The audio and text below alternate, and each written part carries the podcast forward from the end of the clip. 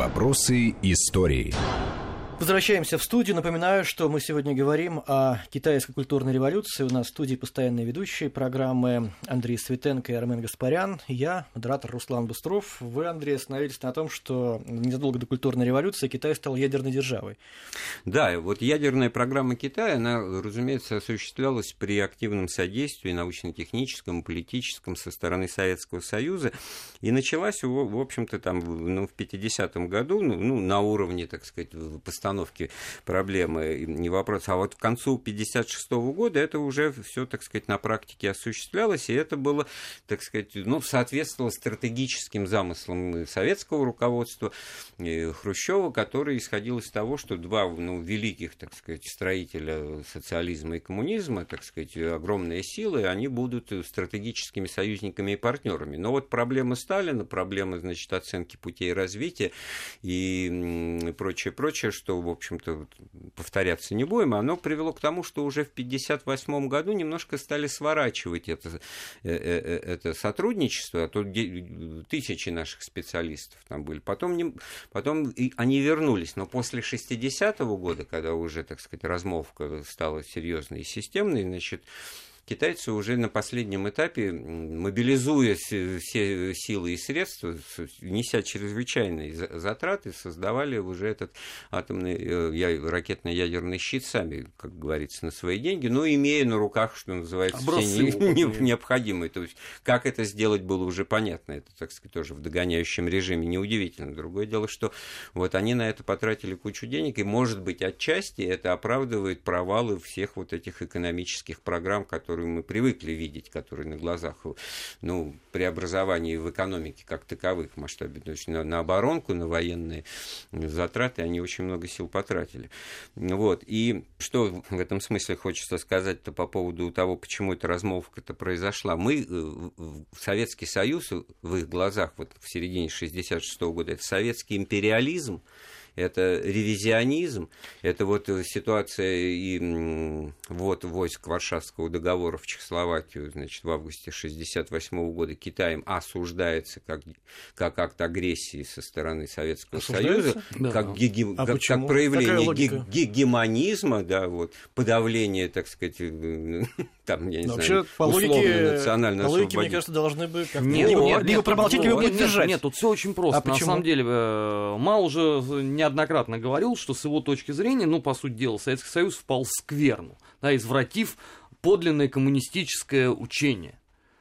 А значит, все, что ты делаешь, да, это уже априори mm-hmm. плохо. Неважно, что Да, именно, вот понятно. понимаешь, Руслан, то же самое очень резко негативно оценивалась mm-hmm. политика мирного сосуществования, которую вот Никита Сергеевич Хрущев провозгласил в конце 50-х годов и сам начал ездить в Соединенные Штаты. И миру мир у нас на откосах этих железных дорог полосе осуждения, вот это миру мир, я по, по ним учился грамоте, что называется, май, труд, мир. Это была вот огромная, так сказать, сила силы и важности темы внешнеполитической для Советского Союза и воспринималась тогда Э, китайским руководством Мао Цзэдуном, как вот именно тот самый ревизионизм. Какая ну, может быть дружба, дружба с капиталистами? Да? Надо неизбежно какая-то Третья мировая война, после которой уже мир социализма победит, потому что вот все, кто останутся, ну, скорее всего, это будут китайцы, которые строят, собираются э, коммунизм. Отсюда вот эти знаменитые его афоризмы, там, винтовка рождает власть, и э, атомное оружие – это бумажный тигр. Обычно вот как бы бумажный тигр-то этот воспринимается, ну вот не было у, у него этого оружия, и поэтому он, значит, так вот пытался, вот, ну, понты, грубо говоря, разбрасывать, не боясь. А вот мы только что рассказали, что у него в 1964 году уже атомный арсенал были свои собственные, не в пример меньше, чем в США и СССР, но все равно, но, все равно, а это, а тут, это факт. А тут само по себе это качественное понятие есть, нет, 80 или 2000, как вот сейчас, там очень серьезный режим секретности, они ничего не объявляют, ни в каких переговорах о сокращении не участвуют, поэтому, в общем-то, столь же может быть очевидно, что этих боеголовок ядерных у них 80, как у, как у Великобритании где-то, а может быть и, и, и, и 280. Да, да. Вот. И поэтому очень интересно, что на это не обращать внимания нельзя было, да. И самое это интересное, что вот тоже я вспоминаю высказывание одного из экспертов, э, китаистов, который так вот сетуя сказал, самая главная проблема Мао заключалась в том, что он пытался заставить китайцев работать. Я удивился, потому что про китайцев извиняюсь, что это трудолюбивая нация. Что ну, они, судя по результатам судя этой революции, когда они уничтожили, судя... например, все монастыри, вот. сохранившиеся в а Тибете. А оказывается, нужна, нужна мотивация, да? да? Потому что вот при определенных что... условиях игры Андрей... китайцы перестают быть трудолюбивыми, Андрей... а начинают Извините, уничтожать храмы, монастыри. Я вот это тоже правильно Армен вспомнил. Я, я, я, я сейчас тоже Весь просто скажу эту Тибет, аналогию. Я думал да. весь эфир сказать, не сказать, но вот Армен сейчас своей репликой все-таки я скажу, наверное. Я тоже, когда готовился к эфиру, я смотрел эти фотографии разрушенных монастырей, эти свергнутые статуи Будды.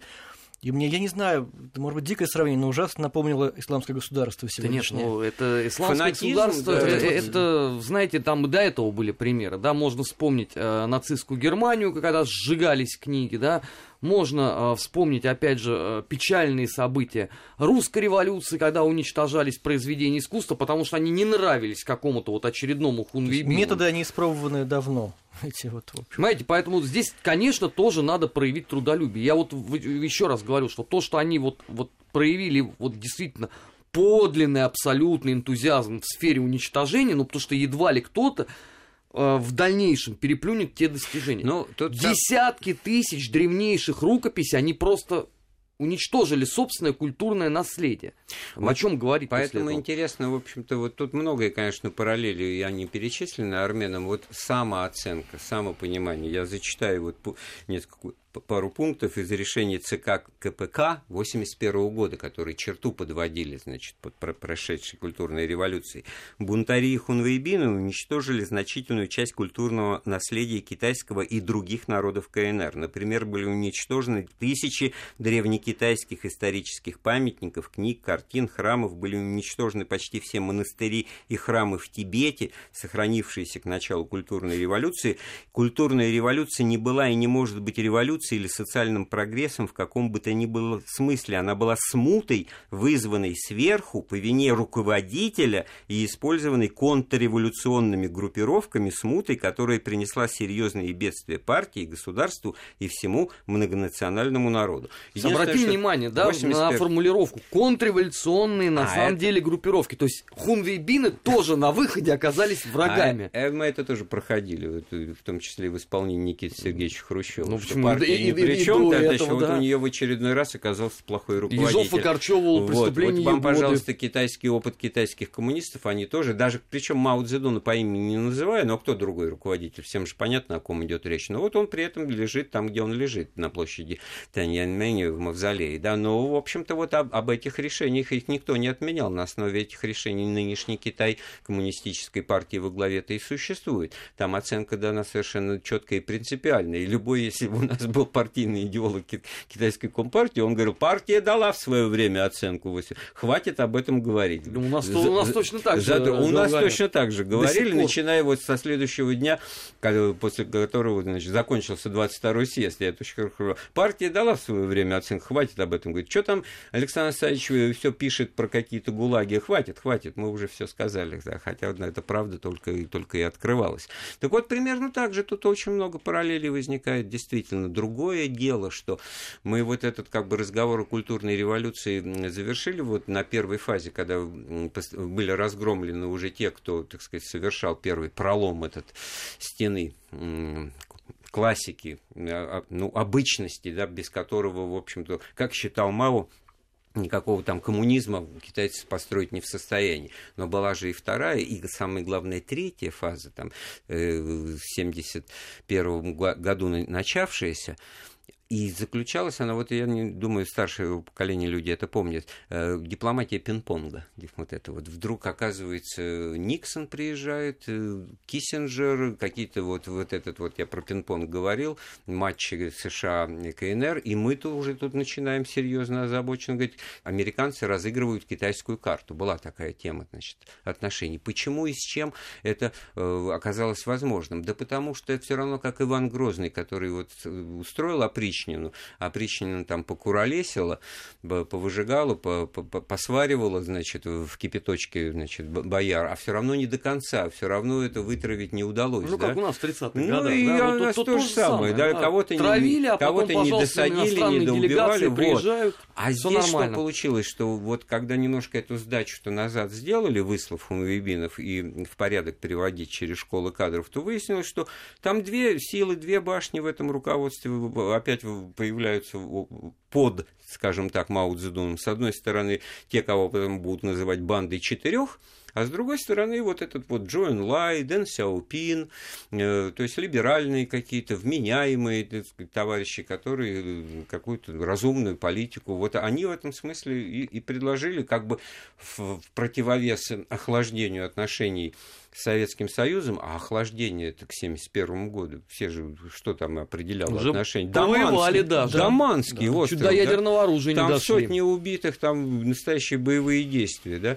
Еще мало кто помнит, забылось, летом 70-го года в районе э, Казахстана, вот эта граница наша в Средней Азии, Советского Союза, там тоже на сопках были э, бои, и Красное Знамя, наши пограничники устанавливали встречный бой. Это как раз вот он совпал по дням с совещанием представителей коммунистических и рабочих партий в Москве, происходившим тогда вот... Но этим событием да. меньше, конечно, вот. повезло, потому что все знают про бои а, на Даманской. Даманской, вот, да, но это определяло к 1971 году, и тогда это очень серьезно осложнило наше положение Советского Союза, и надо было как-то выбираться, а на чем искать, потому что вот эти идеологемы, они вот препятствовали, да, и было понятно, что все-таки Китай, Восток хитрее, они вот, может быть, начнут вот развивать вот эту вот э, такую политику, которая сейчас вот приносит свои плоды. Ну, тоже сколько лет сидят, прошло. Да, конечно, кругом красные флаги, при этом Коллеги, огорожены эти зоны капиталистические, пожалуйста. Многоточие, и мы вернемся сразу после новостей. Вопросы истории.